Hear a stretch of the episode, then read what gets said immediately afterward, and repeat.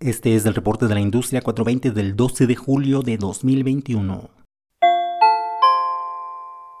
La compañía canadiense Flora Growth anunció que logró un acuerdo con Tropi, el distribuidor de alimentos más grande de Colombia, para la distribución de productos de Casa Whole Foods. El año pasado, Flora Growth compró Casa Whole Foods, Casa Conca, empresa productora de jugos de fruta y chocolates, así como bebidas con infusión de CBD. Con esta asociación con Tropi Colombia, que cuenta con cerca de 130 mil puntos de distribución en 38 ciudades de Colombia, se espera que las ventas de portafolio de bebidas de CBD de Casa Whole Foods alcancen ventas mensuales de cerca de 2 millones de dólares.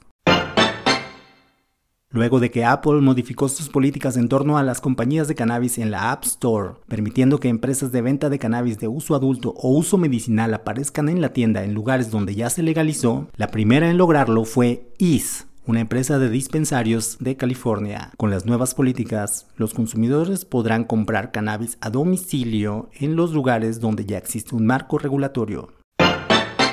La compañía Curaleaf, uno de los principales productores de cannabis en el mundo, anunció que tiene nuevo CFO. La empresa nombró a Ranjan Kalia como nuevo Chief Financial Officer, quien tomará el lugar de Michael Carlotti, quien deja el puesto por motivos de salud. Desde 2008, Ranjan Kalia se desempeñaba como CFO y vicepresidente ejecutivo de la compañía de tecnologías de la información y estrategia digital Virtusa Corp.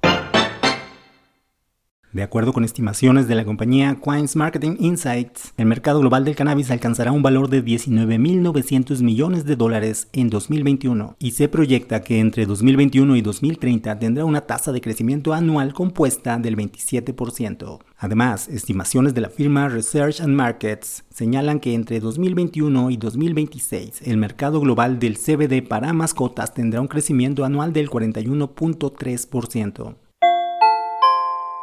Escucha el reporte de la industria 420 los lunes y los jueves en todas las plataformas de podcasts. Encuentra información sobre la cadena de valor del cannabis en el mundo en el sitio industria420.com.